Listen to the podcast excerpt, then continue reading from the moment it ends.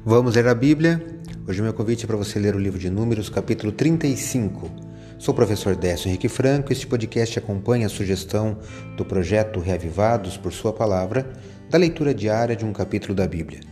Vamos juntos nessa jornada. Este capítulo apresenta instruções para o estabelecimento de 48 cidades aos levitas, pois eles não participaram da partilha da terra, sendo que destas cidades, seis seriam cidades de refúgio Acompanhe minha leitura dos versículos 11 a 13 do capítulo 35 do livro de Números, que leio na Bíblia na versão Nova Almeida atualizada.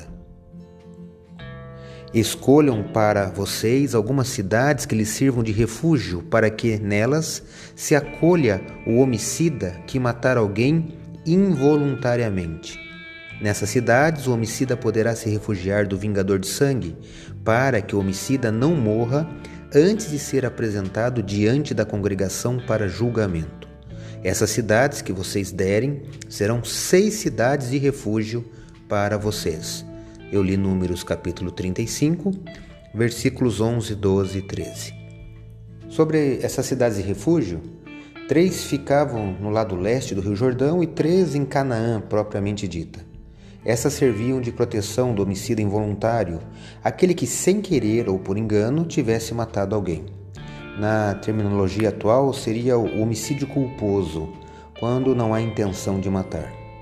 Naquela sociedade havia a pena de morte e a necessidade de um plano de refúgio surgiu das práticas relacionadas com o vingador.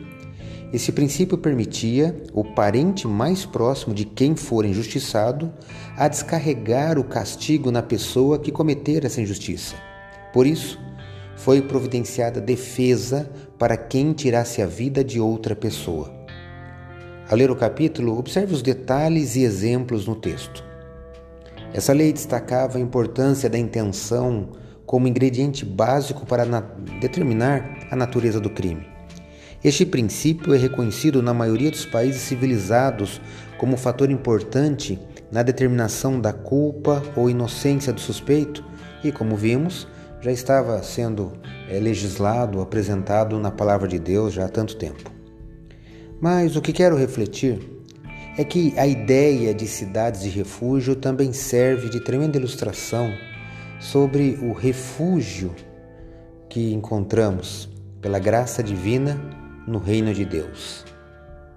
Pense nisso. Leia hoje Números, capítulo 35.